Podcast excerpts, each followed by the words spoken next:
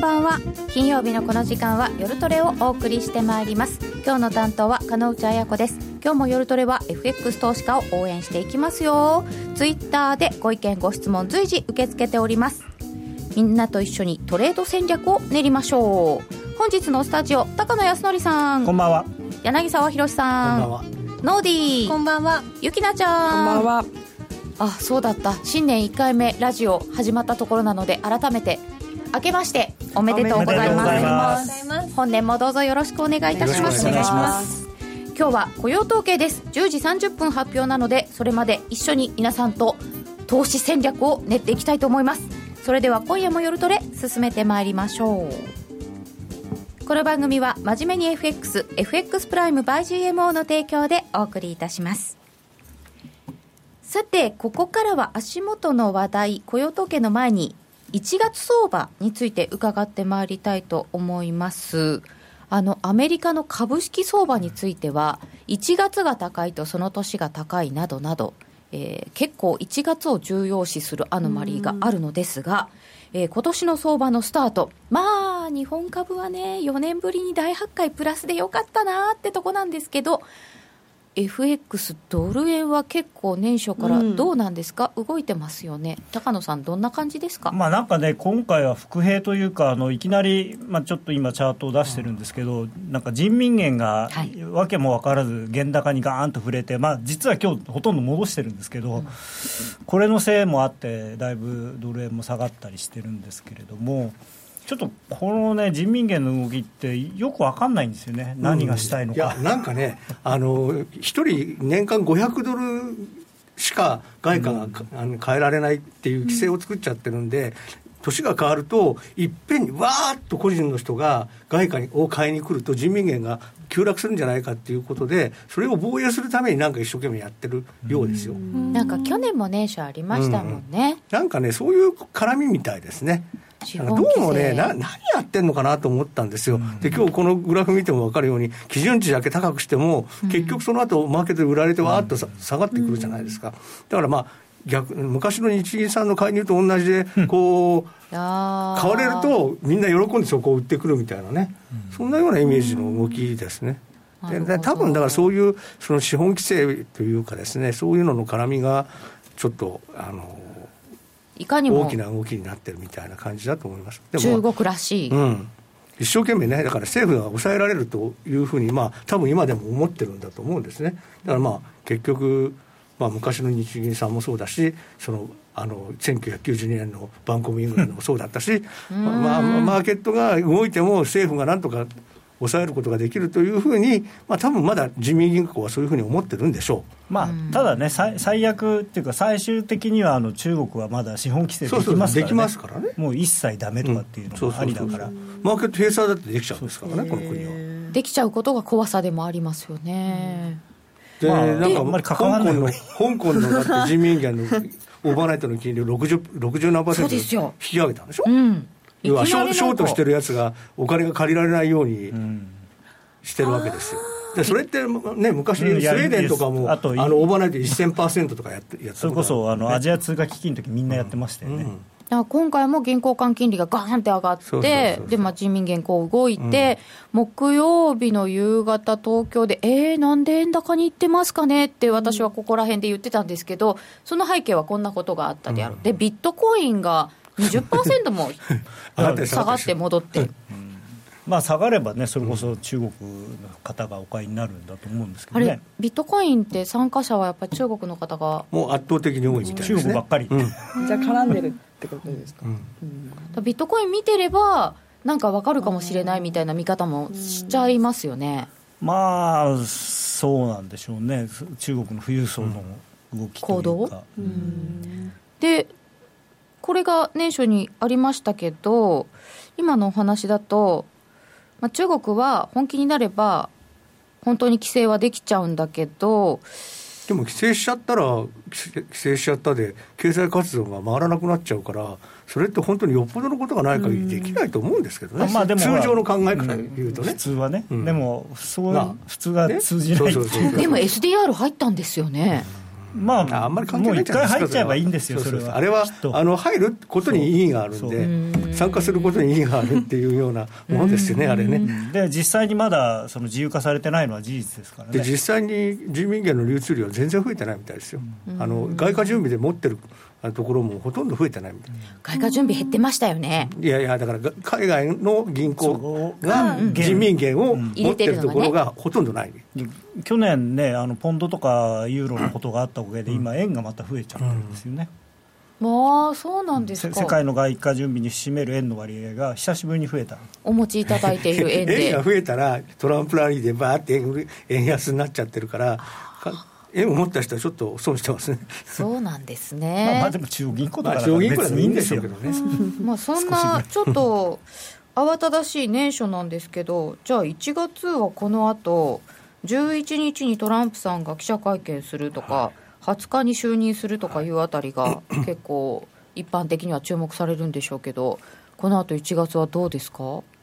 11日、何やるんですかね、なんか、うん、どうせ就任して、就任式でまた演説するのにと思うんですけど、本当ですね。また、ね、でそこで前座みたいな話をするんですまあ、せっせとでもやってますよね、トヨタに工場作るなとか言ってるし、でもなんか全然場所が、ま、間違ってるんですよね、うん、なんか誤解に基づいていたみたいな話も報道では伝わってますけど。うんでもすごいですよね、合宿交換会でね、トヨタさんがこうメキシコ工場を変えませんよって言って、すぐあれですからね、うん、まあでも、あれですよね。あの、アメリカの大企業はみんな、それこそ GM とかそういうところは言うこと聞いてるみたいな GM はまだ分かんないけど、フォード,、ね、フォードが聞いてますね。だからでまあ、アップルも一応、口約束では、まあまあ、なんかね、アメリカに工場作るとか言ってるし、ツイッター知性って言うんですって、困っちゃいますね。まあでも20日過ぎてどうなるかなんですよね、うん、まあ、まだだから就任してないから言いたいこと言えるけれども、さすがに就任した後もツイッターでなんか言ったりするんですかね。だってオバマさんはね、大統領になったばっかりの時にね、はい、自分は大統領ってもっといろんなことができると思ってたけど、全然でできないってことを思い知ったって。ね、ポロって言ったことがあったじゃないですか、まあ、特に彼の場合は議会がなかったですからね、うん。まあ、ね今回はその共和党の議会の、まあ、重鎮の人とどうやってトランプさんが付き合うかっていう、そこが一番大事ですよね。そうすると、20日前後で相場が変わると見た方がいいんですか？いやいや、そんなにすぐは分からないですよね、まだ、もちろんその最初は一応、なんていうんですか、議会の側もやっぱり大統領になった方に対して、あんまり失礼なことは言わないでしょうから、まあ、100日間、ハネムーン期間とか言うじゃないですか、そうですね、その間はね、割と。なんかもう始まってるって、なんかも。う、マリッジブルとかもあるんですかね。ただね、かかなりただ、その人選、あの閣僚の人選でも、共和党の,、あのなんて保守派というか、普通の人たちは、ちょっとこうあれ？っていうふうになってるんで、果たしてあれが通るかどうかっていう、であと、ムニューチンさんとかもいろいろなんか過去の、ね、いろんなものが出てきちゃっていて、本当になれるのかなっていうところがあるんで、そうなると、また一から人生やり直しみたいなことで、でまあ、好意的に考えればそそういう過程を経てだんだんだんだんトランプさんがその共和党のこう普通の人たちの考え方をとこう取り入れるというかになるのかなという気はするんですけどね、で、はい、そうそうなると、割とアメリカにとってっていうか、相場にとってはいい方のあれで、その相場にとっていい方っていうのは、ドル高っていうドル高というか、まあ、株が上がるという。株が上がるという、うん。リスリスリスクオンになってドルが上がるかどうかわからないんですけど通常リスクオンだとドルは売られるので、ただ、そこでねそのトランプさんがすごく強硬な態度を取ったりしてで議会は議会で強硬な態度を取ってそれがこう完全にこうぶつかっちゃうと。まあもう早くもレームダックかというか、なそれこそ何にもできない。3月にまた債務上限の期限が来るんですよ、ね、だからそれもあるんで、あんまりね、あの最初にね、飛ばすとね、ちょっと大変なことになっちゃうんで、うん、そういう意味ではちょっと抑え気味でいくのかな、だティラーソンさんって、まあ、まあ、あれは国務長官だから関係ないのか。まあでも、あの結構でもアジア情勢が心配ですよね、ものすあの結構その国防関係とか、うん、あの外務関係の外交関係のところが反中国の人が多いじゃないですか。そうですね。まあ今回もだから中国はそれを先取りして何とかしようとしたんじゃないかとかね、いろんなこと、うん、最初はねだからそういうふうに思ったんですけど、どうもやっぱり先ほど申し上げたようにやっぱりその資本投資のをちょっとこう抑えるのがまあ多分一番大きな理由だとは思いますけどね。で去年もやってたっていうことなんで、それでもうマーケットがそそういう理由が大体分かってくればまあそれを材料に何かやろうってやいう人はまあ少なくない、うん、じゃあこれは落ち着いて、うん、あとは思います。年初118円の半ばいってちょっと落ちてきてるわけですけど、はい、ここから1月20日まであるいは1月中っていうとどんな見通しですか、まあ、結構、ボラテリティは高いと思うんですよ、うん、もう今、でも本当、ドル円1円、2円、簡単に動いてるので、うん、っていうのは、やっぱりみんな不安っていうか、その分かんないそうあの先に何が待ってるのか分からない、うん、だからその1月20日というよりも、その後その100日間を経て、どういうアメリカのその戦略が出てくるのかっていうのを見たい、そそれまではもうとにかく動いた方にすぐみんなついてくんで、ばーっと下がるし、ばーっと上がるしっていう。とこなんで、ね、オプションのボラテリティボラテリティなんて昨日13.5%ぐらいまで上がってましたからね、あそうですか。だから結局1日にね0.6%ぐらい上がっちゃったんですね。でもうなんかもうねそうなってくると日中どっちに動くか動き始めたら1円2円平気で動くみたいな昨日みたいなことが起こるんですね、でそれは別にトレンドじゃないです、なんかね、あの通常だったらもう1月、この時期になれば普通の相場になるんですけど、うん、なんかまだこのクリスマスの時みたいな、そのすごい薄い感じがしますね、マーケットが。あまだじゃあ、えー、っと、ちゃんと就任とかしてからやろうかなみたいな感じですか、うそうですね、だからその中長期でちゃんと腰据えてポジションを持つっていう雰囲気にはなれないんだと思うんですよね。うん。難しそうだね。はい、なんかもう、プロの方がわからないって言っちゃうと、もう、もっとわからないから。ただね、だからそういう見通しとかっていうのを立てるのは難しいんだけれども、日中の動きに関しては、もうとにかく動いてる方についていく。で昨日みたいに売られ始めたら、で要はその前日の安値とか、とか、あの先月の安値とか切ったら、まあ、もうそこはもう売れ流れに乗って、じゃあ皆さん流れに乗りましょう。後から見ると、特に黒線なんか意外とレンジなんですよ。黒線はしょうがないですね。だからね、あのそれ見て、こう、コツンってきたら買って、て上当たったらリグってみたいな。えじゃあ幅広くレンジみたいな捉え方の方がいいですちょっとだからこう鼻から見て。ユーロ円とかを見ていただくと一番わかるんですけどもうある程度のレンジでずっと上がったり下がったり繰り返してますから、まあ、そういうものだと思っていただければ。結構長めのスパンとかの1時間4時間とか冷やしとかのチャートを見てあのプラン立てようと思ってたんですけどこう動きがすごい速い状態で動いちゃうからこう長く持つポジション全然作れないなと思って、うん、今週ずっとあずっとじゃないんですけど、えっと、オープンしてからなんかうん。って思って。うん。今になってて、まあ、持ちっぱっていうのは結構危ないかもしれない、うん、今はねだめですね、ねなんか本当に。動きにも本当ついてって利食いも損切りも早くって、まあ、損切りはポイント決めてればなんでしょうけど、うん利食いのタイミングもちょっと分かんないなっていう。そうだね、うん、このなんかボラティリティ高いに自分を合わせていくのはなかなか難しそうですけどそうするとまだなんか本格的にえー、故障入れて売ったり買ったりしてきてないというところなんですけど、じゃあ、それが本格化するのは、トランプさん就任後で見ていいですか？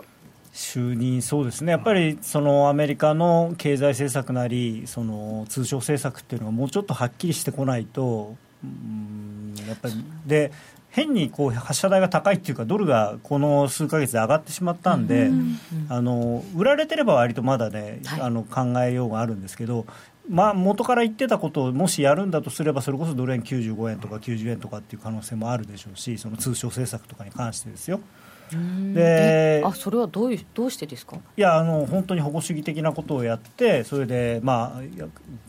中国を為替操作国に認定してとかいうとだ日本も為替操作国に認定される可能性もありますから、ね、日本の方が条件たもう満たしてますからね。危ないですね。で、まあ、まあ、介入だけはしてないですけどね、うん、でも介入せざるを得ない状況に追い込まれて 満たしちゃうんじゃないかっていう。からで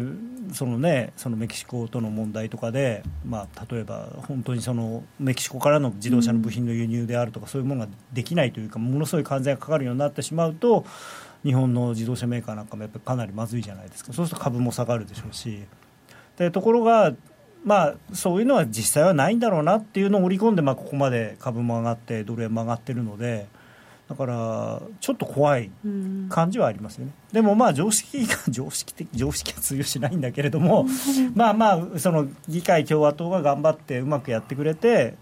あのトランプさんのいい面だけが残ればもっとそれこそドルが上がるかもしれないし、もっと株も上がるかもしれないあとはねだからトランプさんってもしかしてタフネゴシエーターのやり方だとすれば、最初にブラフでパッてこう脅かしておいて、で実際にはそこからこう条件交渉で、あの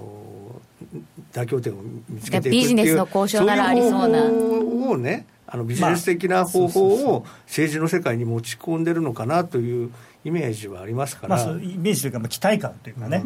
ただ、怖いのがその、それで果たしてその彼に投票した人たちが満足するのかっていう。今実際もうなんかトランプは裏切り者だとかって言ってる人も出てきてるんで。ふっかけておいて減らすっていうのでまともだって思う人もいれば投票した人側はそのふっかけたことをそのままやってほしいっていう人も。まあ、ただ普通は物事の交渉って外人は最初すごい大げさなこと言うわけで、だから値切りの時もほら、あのほら値切る時もさ思いっきり半値とかにこれで買いこれだったら買うよとかって言うじゃないですか、300円とか言っておいてこう交渉してって400円でどうみたいなこうところに落ち着けるみたいな。売りたい人は1000円とか言って、うーん、な300円しか持ってないよとか言って、で大体まあ最終的に500円ぐらいで買えればいいかなみたいな医療費とかもそんな感じですよね、まあ日本人真面目に払っちゃうけど極端なのはやっぱアメリカの裁判ああで最初いきなり100億円とか言っといて、それで最終的に1億円ぐらいもらえたらいいやみたいなね。ドイツ銀行もそうだったんですか？であれもそうですよやっぱり。み まあ、まあ、あと見せしめでもその300円って言った人がはい。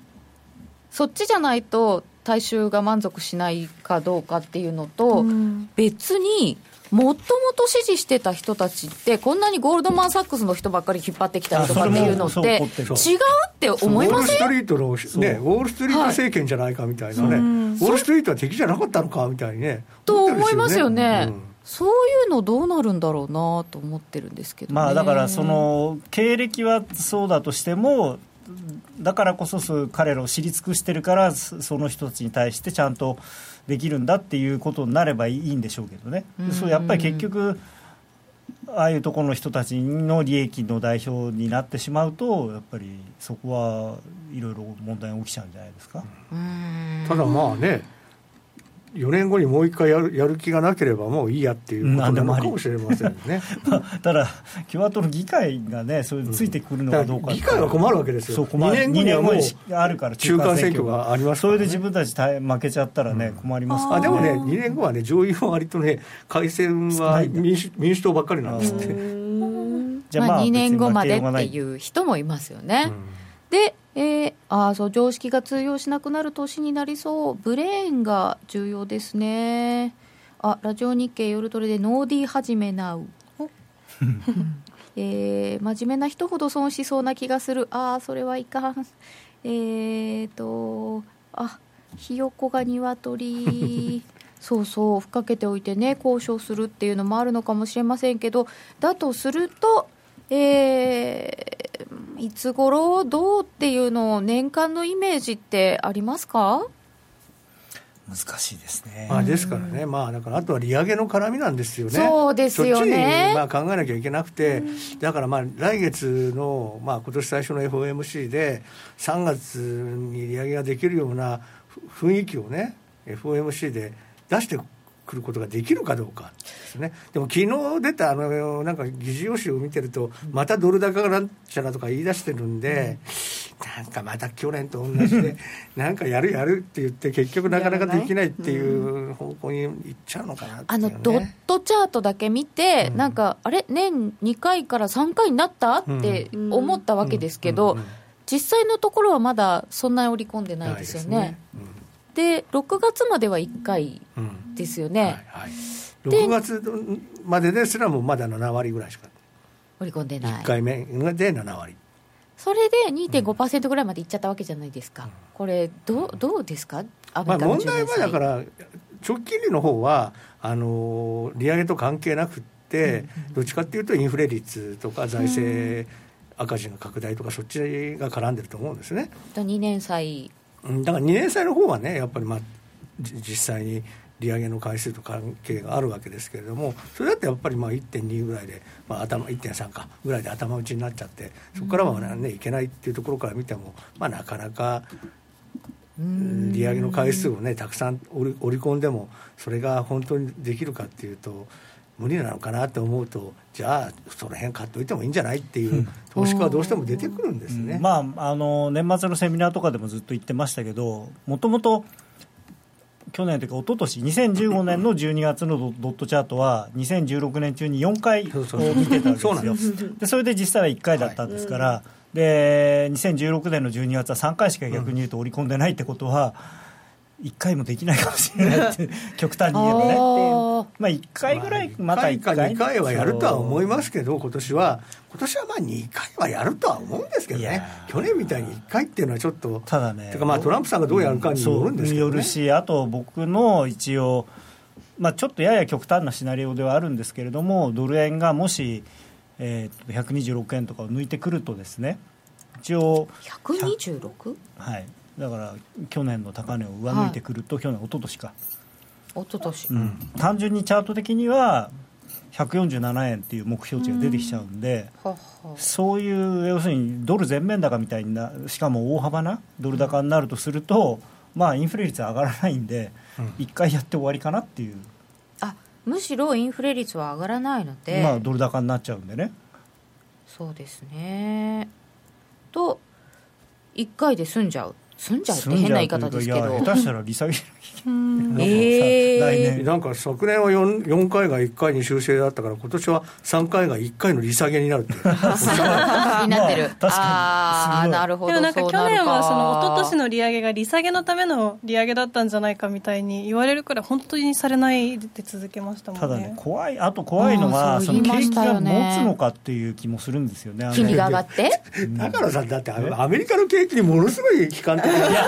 もうこの人ずっと言ってる去年だって 去年の今頃だって利利上げがないって言ったんだよこの人。利上げなんかできるできないって言ったんだから。さなんか年に1回できれば万々歳って言ってましたよね。一番近かったじゃ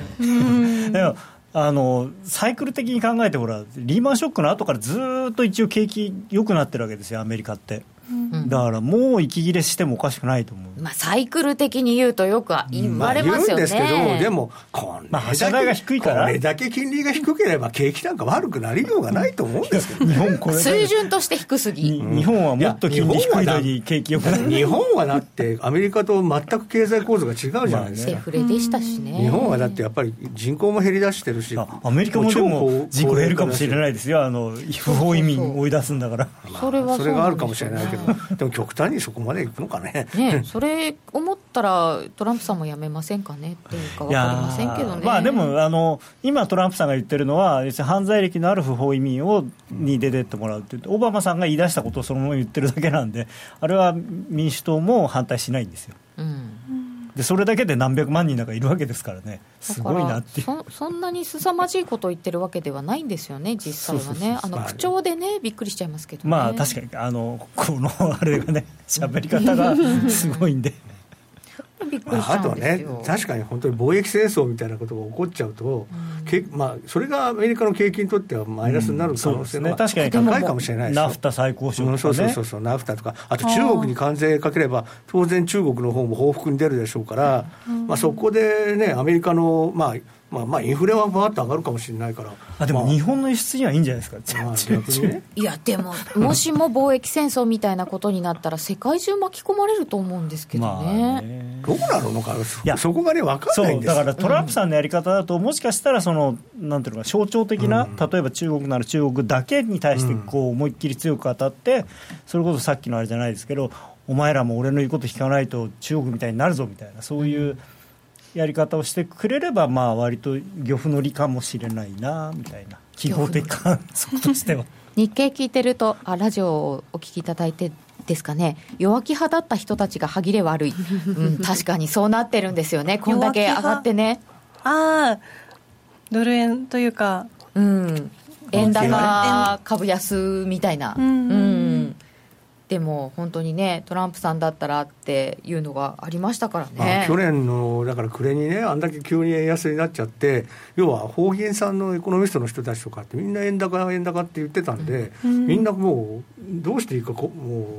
困っちゃってたんですね、うん、それで年明けて昨日いきなり2円下がったんでもう嬉しくなっちゃったらしくて皆さんなんか急に元気になってた そうすると、まあ、あの17年っていう区切りがどうかは分かりませんけど、その1ドル126円、一昨年の高値を抜いてくると、147円とか出てくるっていうのは、17年中にありますか？いやもしだからど何がきっかけか分かんないですけど、126円、だから今からここから10円上がるようなことがあれば、うん、もう本当に年内に140円とかっていうのはあってもおかしくない何がきっかけかは分からないけれども、ね、え高野さん的に言うと、まだこのドルの上昇トレンドって続いてるんですか？そうですね、まあ、別に終わってはいないですね。そうすると、まあ、終わるまではトレンドは続くわけですから、はい、そのままドル買いなんですよね。そうですね。うん。柳沢さんも140円ぐらいまでいきそうですまあまあ、負担に140円までいくかは分からないですけど、まあ、130円ぐらいまではいってもおかしくはないのかなとはずっと思ってたんですけどね。金利はどうですか、まだ上がります、長期金利。うん、だから多分その貿易絡みでインフレ率が高くなったりとか、うん、財政赤字がまあ増えて、やっぱりインフレ率が、実際にインフレ率が上がり始めると、多少やっぱり10年債やっぱり3%ぐらいまでやっぱり当然上がっていくかな、あ、格下げとかもあるでしょうしね、財政赤字増えると。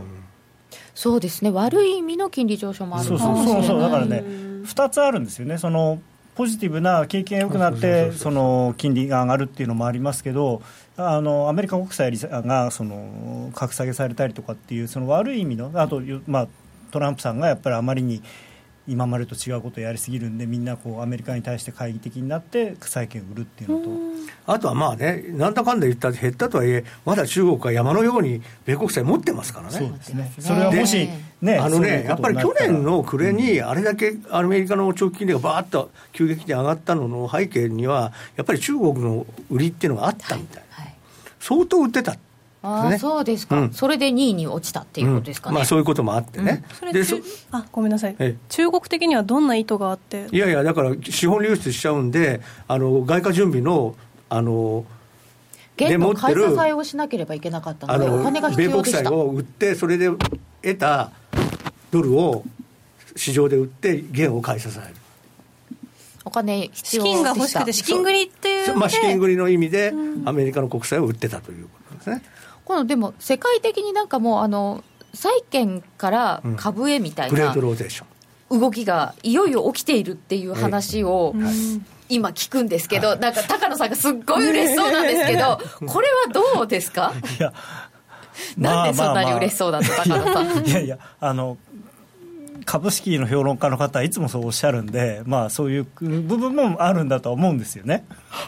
はい、まあ、日本もねえー、貯蓄から投資へと、なんか10年に1回ずつぐらいそういう話が出てきますけどね、なかなかそうはいかないと。まあ、どうなんですかね、実際にその今の中中国の話なんかは結局、債券売って、元買ってるだけなんで、うん、そのそういう意味での債券売りっていうのは結構出るかもしれないまだまだだから、ね、あの日本が1位になって、まあ、2位になったとはいえ、まだまだ1兆2000億ドルぐらい持ってるわけですから、ね、まだ売れるってことですね。1兆2000億ドルぐらい売り売れる玉を持ってるわけですからね。今度でも、まあ、あれじゃないですか、それでドル安になって、日本がせっせと介入するから、その分、まるまる買うんじゃないですか。まあ、可能性は いや、漁夫じゃないですか、それは、ね、それはなかなか難しいですよね、でも本当になんか、え、あれ、橋龍さんでしたか、中国もなんか、いろんなことをトランプさんに言われたら、米国債を売りたい誘惑に駆られるとか言ってみたらどうですか、まあ軽く言うでしょうね。ノーウェイって言いますきっとツイッターで。さて、えー、時間はあまりなくなってきたのですが17年のイメージを語っていただく中で今まで全然出てきていない欧州選挙リスクっていうのはどうなんですか、うんいや、これはね、本当に あの、とにかくもう、去年の1年間で何を学んだか、えー、国を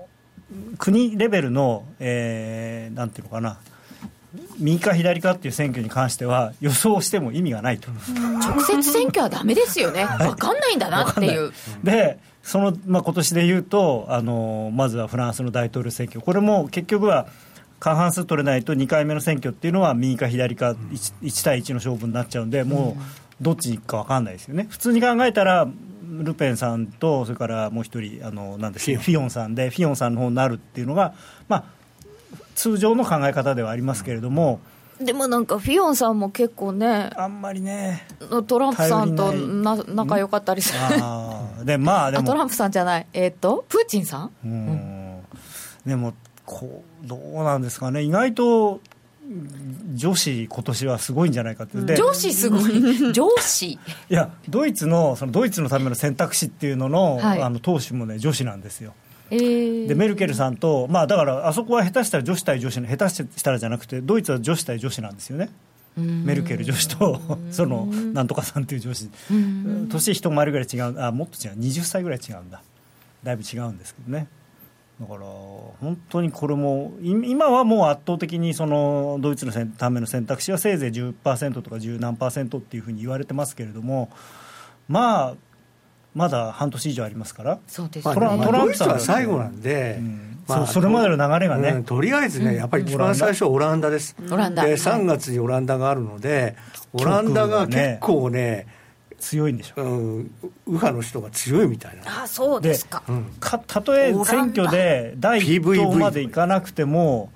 結構思っていたよりも躍進しちゃうと、今度フランスの選挙で勢いがついちゃうんですよね、うんそうなんです。でフランスの選挙はもともと1回目の投票ではそのルペンさんが1位になるだろうっていうふうに見られてますから、それがそのさらにブーストアップしちゃうといきなりもう過半数取っちゃったりとかえ下手したら。らもう大変なことになりますね。そうそうするともうドイツのための選択肢がもうがぜん勢いづいちゃうし、それユーロ売りでいいんですか？もちろん。もちろん。でもフランスがユーロから抜けるって言ったら意外とユーロ買いになったりしていやいや、っていうか、ユーロというシステム自体が崩壊するわけだから売られるんですよ、しょうがないんです、それはね。最後に残るの最後のはドイツなんだけど、でもそれはまた、要はレガシーに戻すかどうかっていう話にななって、初めてマルクが買われるんで。と思いますけどね私はドイツユーロになるかもしれないですけどユユーロ1ユーロ2みたいなまあ、イタリアはそれをやってもらいたいって言ってましたけどね。あそうでしたね、でもね、あのフランスがあのユーロじゃなくて EU をぬ離脱するための国民投票とかっていうのもうナンセンスもいいところなんですよね。フランスが始めたんフランですよねスがだって生みの親ですから。フランスが提唱して、フランスが作ったシステムをなんでお前が出るんだっていう。あちょっと欧州のインフレも気になるところで ECB どうするんでしょうねなんていうのも気になるところですがまた時間があれば伺ってまいりましょう。えー選挙に関してはマーケット関係者の話は聞かない方がいいかも。去年の経験則。本当でございます、えー皆様からのご質問も受け付けております。ツイッターの方にお寄せください。それではここで一旦お知らせです。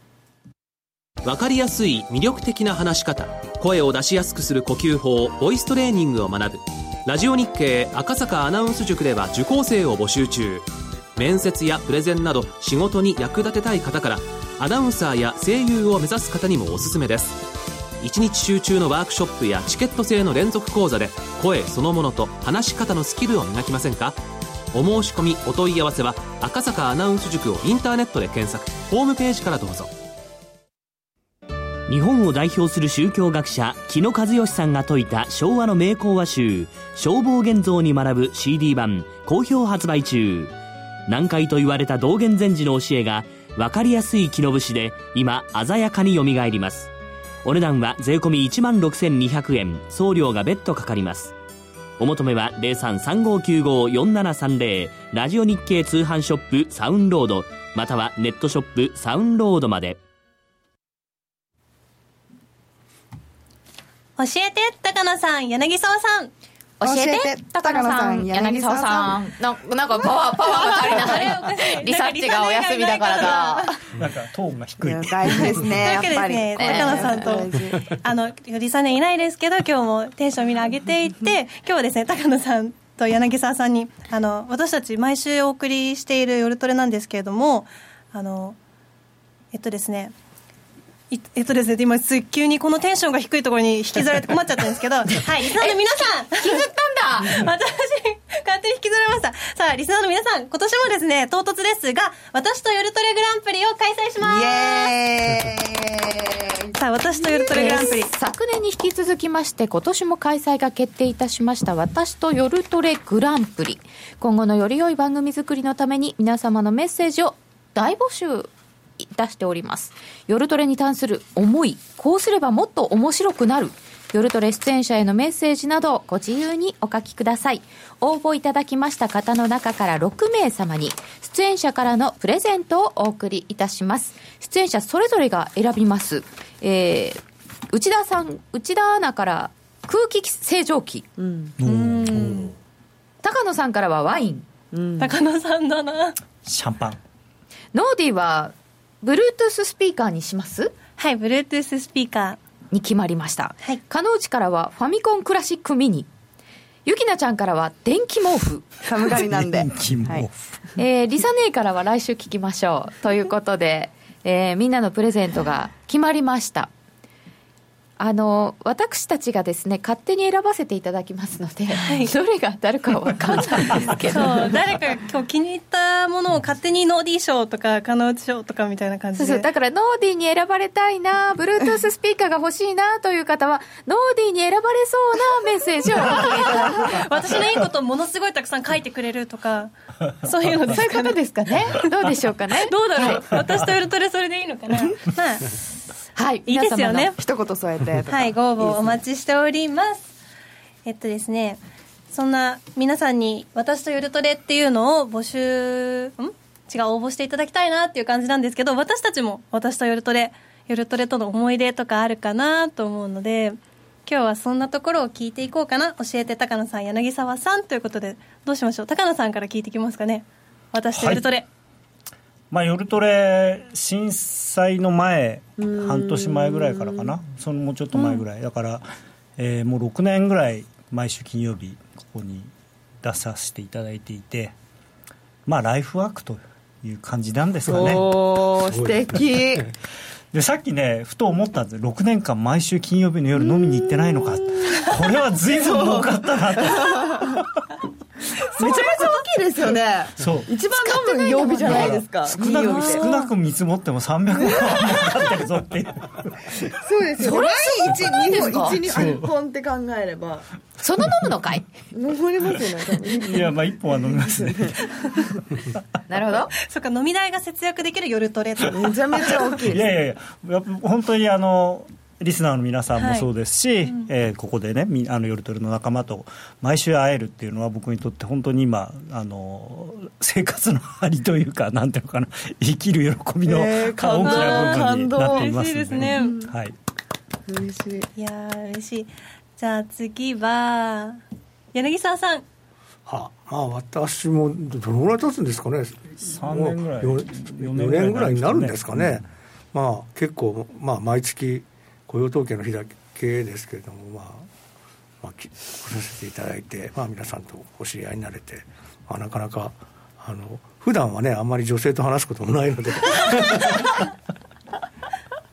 そんな機会に。まあそういうどうですか？高野さんとの毎週のバ毎週じゃない毎月のバトルは？大好き私。本当にめちゃめちゃ大好き。さっき、あの、ツイッターでね、夜トレにも良いバトルと悪いバトルがあるって書いていただいたでしょ？どれが良いバトル？っ てちょっと思いましたね。じゃあそんな良いバトル悪いバトルも教えてもらいましょうか私とゆるトレにぜひご応募いただいてかのんちさんは？はい。私多分一番古いんですね。夜トレ始まった時からやらせていただいてるので、その時からあの金曜日飲まない生活が。でも私はうちと交代なのでね、時々あの、知らないところがあるんですよ。あ、後で見なきゃ夜トレって思うんですけど、当番外れた時に、あの、やったーって飲みに行ってると、こう、知らないところがあって、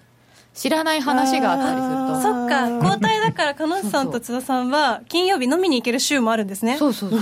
でその間に何かが起きていると知らなかったりするんですよ。あれ？なんかとてもこう疎外感を覚える時があったりと か。そんなことあったの？みたいな、うん。意外となんか寂しい時が誰かの誕生日祝ってたみたいなで誕生日の人がいないのに2人にあげるねって言ってる人がいるとかね。すごい疎外感を覚える時が結構あるんですね。夜トレはなかなか寂しい。はい、えー、っと、ゆるとゆると、えー、っと、何か？ゆきなは？ノーディーは私、うん。私とゆるとり、私、一番最初ゆるトレ来た時、あの、昔あった患者さんというか、ゆるトレのクリニックの。そうだよ。ノーディーは患者さんだったよ。そうなんです。確かに。こういうふうに毎週ここにいさせてもらうんじゃなくて、本当私のしっちゃかめっちゃかなトレードゲストだった。の、そう、相談をしに、損切りをしない子。ストップロスを置かない子。っていう患者さんだった。もう典型的なダメなトレードの 全部やっていってでもでちょっと治治るかなみたいな兆しが見えて半年後にもう一回こう来てみると全然ダメみたいのを何回も。何回来たの？私もなんか本当何回来たんだろうって。で毎回どうして私は成長してないんだろうって喋って気づくんですよ。だから喋ってから気づくの？そう。こうやってだから去年から毎週ここにいるようになってだんだんこうちゃんと自分がどれだけできてないかっていうのを毎週こう見直させてもらう機会ができたのでなんだろう。こうやって半年に1回とかしか 来なかった時に比べたら全然トレードもまともになっていて去年はかなりプラスも出ましてちょっとずつ成長していったので今年もいい感じのトレードしたいですね。おなんかまとめてきましたよ。ありがたいです。夜トレは。あゆきのは？ゆきなはあれでそうですね。今年2年目に突入しましたに6月で2年、2周年を迎えるんですけど。あまだそうだったっけ、はい。そうなんですよ。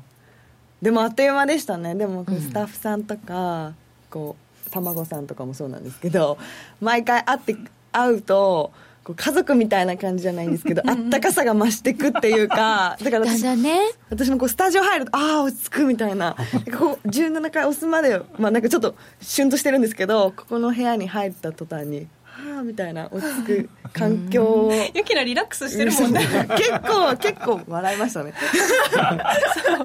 この間だってなんかあの前室のソファーみたいなのでストレッチしててなんか足を首にかけるみたいな。やってたやってたすごいね。でそれをなんか高原さんが写真撮ってくれるっていう。ここね番組始まる前で結構あの女子高生のなんか控室みたいで 結構カオスです。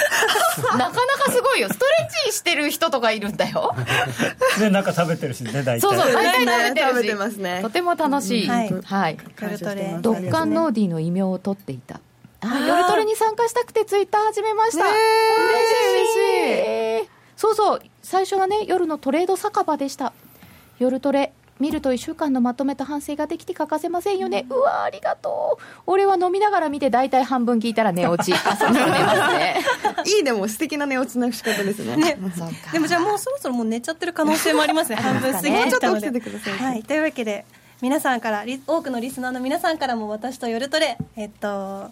なんだろうご応募お待ちしております、よろしくお願いいたしよろしくお願いいしますここでお知らせです。約定力で選ぶなら FX プライム by GMO。レートが大きく滑って負けてしまった。システムダウンで決済できず損失が出た。などのご経験がある方は FX プライム by GMO のご利用を検討してください。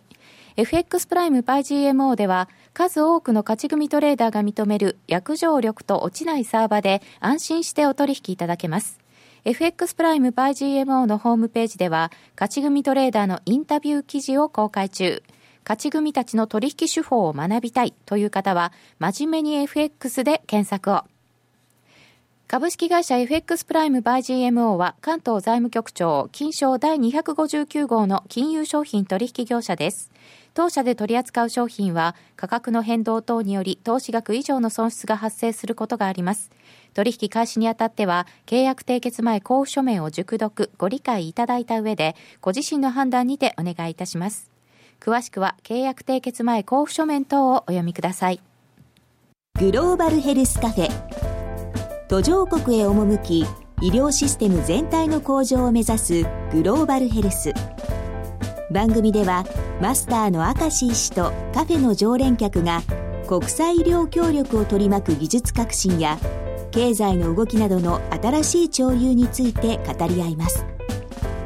放送は毎月第3火曜日午後5時30分から。どうぞお楽しみに。気になるレースが今すぐ聞ける。ラジオ日経のレース実況をナビダイヤルでお届けします。開催日のレースはライブで3ヶ月前までのレースは録音でいつでも聞けます。電話番号は0570-008460 0570-008460 0570おお走ろうと覚えてください。情報料無料かかるのは通話料のみ。ガイダンスに従ってご利用ください。夜トレ、高野康則と柳沢博の今夜はどっち？さて、今日はこの後雇用統計発表控えていますが、まずは今回の雇用統計について伺っていきたいと思います。高野さん今夜の雇用統計の予想はどんな感じになっておりますでしょうか、はいえーまあ、今あの画面に出てるかと思うんですが、まあ割とつまらない予想ですね。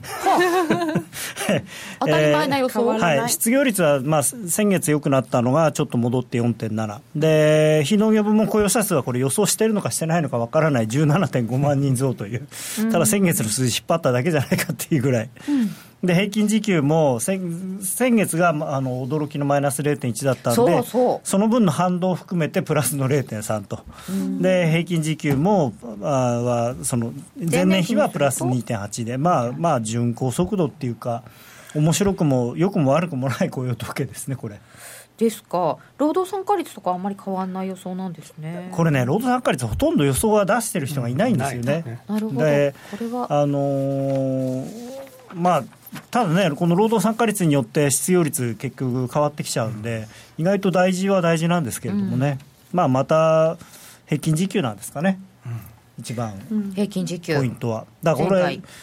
前月の反動で上がってくれないと、やっぱり、あれ、大丈夫かな？みたいなああそうですね。やっぱりこうドル高、まあ、ただね、この今回その、まあ、まだドル高になりだしてから、そんなに時間が経ってないんで、あんまりそのドル高の悪影響とかも多分出てないでしょうし、でその後の12、まあ、実際に11月の半ばからガーッとドルが上がった後のいろんなあの景況感の数字なんか見ても、ドル高のネガティブな面ってそんなに出てないと思うんですよね。よね、うん。だから、まあ、割と世界的に今、経済、この冬に限ってみれば、そんなに悪くないと、まあ、あのイギリスとかね、ヨーロッパもあの EU も意外、そんなに悪くないですからね、悪くないんですよ。意外と、うん。だからみんな楽観的なんだなと思って、あんな、でも楽観的って今おっしゃいましたけどソフトデータですよね、そういいの。ですね。だから気分の問題。だから問題なのは、要はだからね、最近やっぱり、債券市場でやっぱりなんかね、金利がね上が上がりにくくなってるのの一つの原因として、やっぱりインフレになるんじゃないかと思って、で、債券売らなきゃみたいな感じだったんですけど、でも実際に PCE とか、CPI はちょっとだけ高くなってるけど、PCE なんかもほとんど上がってないですし、平均時給も先月なんか下がってたわけじゃないですか、だからこの辺の数字がちゃんと上がってこないと、本当にインフレになっていくっていう確証が持てなくなってくるわけですね。だからそういう意味でこれが重要な。なるほどね。でもう平均時給もうこの辺の失業率とかっていうのは、もうここら辺まで来ると、そんなに下がる下がる感じがないじゃないですか、まあ、あのただ、完全雇用に近い。前前回の議事録なんか見てると、もう要するに、もう不自然なぐらい低くなる可能性が出てきてるっていう、でもそれはあんまりいいことではないんですよね。あとあとは、まあね、非農業分雇用者数はもう増えなくてももうしょうがないっていうようなイメージもつ、あありますよね。そうですよね、さてではその前座さんたちはどんなになってましたでしょうかと今いうの月はですね、ちをょっとバツの方が多いんですね。あ意外？うん、で、まあ、えあそうですよね、あのフィリーとか全体はいいんだけど、はい。雇用が悪い。ー雇用雇用の部分だけ取ってくると、ん。なんかニューヨークは相変わらず悪いですしうん。えー消費者信頼感もあの現状の方で悪化悪化しちゃったんですね。まあ、ですから、まあ、足元ちょっとなんかなんとなく雰囲気が良くないのかなという、ね、感じも少しします、それから、まあ、ADP ちょっと弱かったですね、ただこれはまあ先ほど申し上げましたけど、まあ、結局あの、もう完全雇用になってきて、まあ、実際にあと、ね、追加で働ける人が数かかなりふ減ってきてるということで、人手不足みたいな、まあ、日本と似て似たような感じなんでしょうかね。でまあ、でただ、このチャレンジャーはちょっと驚きで、42%も人員削減数が増えちゃったっていうんで、なんかちょっとこれがね、大きいですよね。うんびっくりです人員ね。削減、うん。であとあの昨日の夜出た ISM の非製造業も、うん悪かったね。いい数字だったにもかかわらず雇用だけはかなり悪い。雇用は非常に悪かったですね。ええ雇用だけ悪化してるんですね。ですからこう消費者信頼感、えーとえー ISM の非製造業というところから考えるとちょっとサービス産業の方が弱いのかなっていうこの指標には入ってないですけど、直近だとメイシーズが店うん舗閉そうそうそう鎖でそうですね。人員削減、うん、だからまあ結局小売小売関係も、あの本当にみんなアマゾンとかもう。まあネットそういうところですからね。ネットで買っちゃうんで、あの実店舗っていうのがやっぱりもうねあの本当に大変なことになって日本のデパートとかと同じですよね。そうですよね、うん、でもこれはだから景気がいいとか悪いとかじゃなくて問題じゃないですね構造問題、まあ、まあ産業構造が変わってきて、まあ、だから今日本もねそういうあの実店舗の店員さんはだんだん減ってるけれども、今度だから運送業の人が足りないみたいな、運送業が足りない、そうだよね、佐川男子足りないみたいな。佐川男子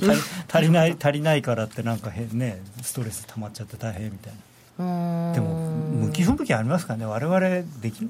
荷物運べないですしね。あれコツがあるらしいですからね。小さい方でも大きい荷物ね。まあ、若い人はねみたいな。今夜の雇用統計はあまり影響ないのかもしれないと思えるんですけどね、どうなんですか、今回いやもうそれ、それこそねあの、数勢的に雇用統計の影響っていうのはだんだん減ってはきてるんですよね。っていうのは、あの一番重要な非農業部門雇用者数であるとか失業率っていうそのメインのところがもう要するになんていうかな高値安定の状況になっていて、うん、これ以上良くなりようはあんまりない、うん、これ以上良くなってもあんまり影響がないところまで来ちゃってるんで。そまあ、ほぼね、アメリカで言えばこれ、完全雇用にほぼ達しているので、だから、あとはだからインフレのところだけなんですよね、だからインフレ見るんだったら、まあ、これは割と遠回しな指標なので、雇用統計のインフレ関係の指標っていうのは、それよりも PC コアとか CPI とかの方が割とダイレクトにそのインフレが見れるということで、そういう意味では雇用統計の重要性っていうのは、ちょっとまあ、あの一時に比べそのだんだん経験良くなっていく間のそのリーマンショックからの回復期に比べると全然低いですよね。さてそれでは10分後また予想いたしますか、えー、現状1ドル116円飛び5銭。うん。えー、ユーロ円122円84銭近辺でユーロドルだと1.058586といったところになっております。足元はちょっとユーロが上がってきた感じですけれども、えー、でもユーロ円そんな動いてないんだなえー、ドル円は116円台飛び台となっておりますが、ここから10分後、あ、違った、えっ、ー、と、発表の10分後、だから40分、22時40分は、30分から見て、上でしょうか、下でしょうか、雇用統計10分後はどうなるか、予想してみましょう。これ、高野さんに先に聞いちゃうと、そっちに寄っちゃうので、私いきなり決めよう。私下で。ノーディーは？私も今日下であんまり雇用統計関係なくかなって、うん、はい。私も関係なく118円のところで重くってちょっと一旦下がりたいのかなっていうふうに思いました。さてゆきなちゃんはどうしようか。ゆきなちゃんも下で。あれ？みんな下？横ば横な気もするんですけどうん、うん、下っぽい下っぽい。下っぽい。では柳沢さんはいかがでしょうか？みんなが下って言うんだったら僕は上って言うしかない。高野さんは多分下でしょうからね。ああそうですか。高野さんはドル売りが好きなんだから。あそうか。じゃあ上で、はい、柳沢さん上で、はい、高野さんは？ユーロが上がってほしいんで。でまあユーロが上。ユーロが上ドルがドルが下ってことじゃないですか。ユーロ買いドル売りってことですよねそ、ね、れね、はい、ドル円というよりは、はい、ユーロドルで。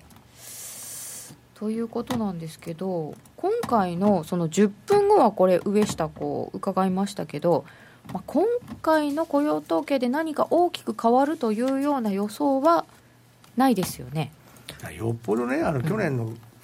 5月でしたっけあの3万8000人とかいうとんでもない数字が出て、はいはい、ましたね。ああいうことが起こればねまた。まあちょっとびっくりしますけど、うん、1 2 3万ぐらいだったらまあ別にっていう感じじゃないですか。一瞬ピュンって下がるかもしれないけど、うん、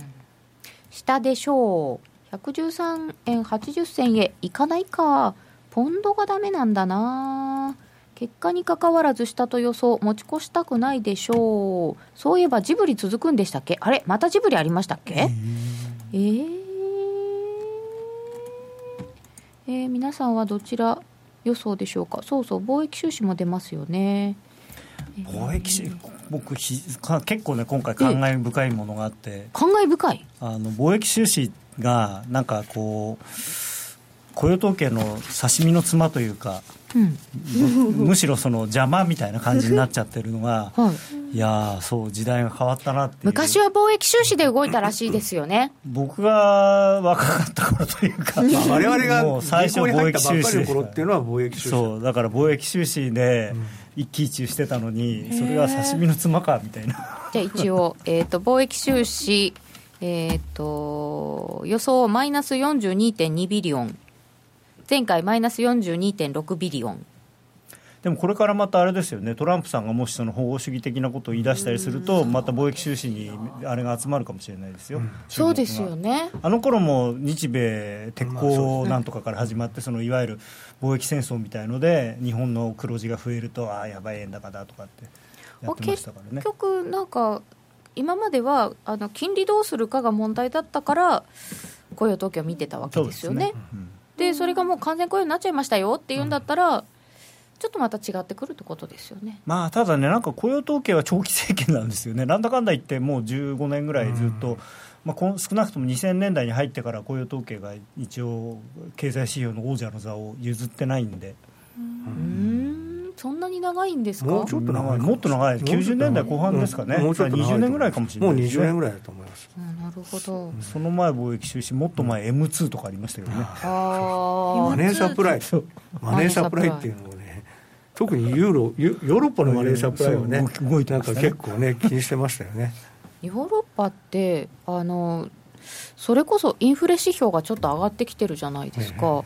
あの12月はそうじゃないよって言われてましたけど、やっぱり減らすんだからテーパリングなんじゃないのって話って出ないんですか？いや、僕はずっと言ってるんですよ、ね、だってテーパリングですよ、あれは。まあ実際にテーパリングなんだけど、テーパしてるんだテーパリングしてるんだけど、言葉の上ではテーパリングじゃないって言い張ってるおじさんが一人いらっしゃる。まあ確かにそれでヨーロッパはそのドイツももう史上空前のあの経常収支黒字だし、はい景気もいいし、今のところね、あのなぜか イギリスのことがあったのに、しかもこんなに政治的に不安なのに、ね、まあやっぱりその。移民の人たちがいっぱい流れ込んでるのがいい方に数字的にはもしかしたら出てるのかもしれないですけれどもね。ああ人口増、うん、あで一から生活築くわけだからやっぱりいろいろ物も買うでしょうしね。うん、確かにそうですよね、まるっきり違いますよね、私たちが物を買うかどうかっていうのとは。それこそ三種の神器から始めなきゃいけない。でもな、僕は本当に最近面白いなと思うのはね、ドイツの人ってね、ギリシャとかに支援するの、あんなに嫌がってたくせにね、移民の人にもただで物をボンボンあげたりするのは、全然いいんですね、あれは不思議ですね、まあ、やっぱりギリシャの人があれときりイリスなんですよ、だから遊んでギリシャは嫌いだけど、難民はいい。内戦で迫害されてきた人たちは助け、でも変わりましたよね、うん、ちょっとさすがのドイツも、ちょっとそれやりすぎちゃったんでね、うん、ちょっといい加減にしろってなってますけど。で、高野さんはユーロドル、ユーロ買い予想、ユーロドル、今、えー、と1.0587ぐらい、ドル円よりはユーロドルということですけれども。ここから雇用統計、えー、もう一回予想を振り返ってみますと非農業部門雇用者数は17万5000人ぐらいの増加失業率4.7%平均時給が0.3%前月比でプラスという予想になっております。さてどうなるでしょうか？このコーナーは真面目に FXFX プライム by GMO の提供でお送りいたしました。ラジオをお聞きの皆様とはお別れになってしまいます。申し訳ありません。いよいよ雇用統計の発表が近づいてまいりました。現在ドル円は116円当選近辺となっております。この後の雇用統計ユーストリームの延長戦の方で詳しくお伝えしてまいりますのでお時間のある方は引き続きユーストリームをご覧ください、えー、日本はあまり指標の影響もないのですが現在は116円飛び台ということで雇用統計を待つ状況となっております。それではよろしければユーストリームで。ラジオの前の皆さんとはここでお別れです。さようなら。さようなら。さようなら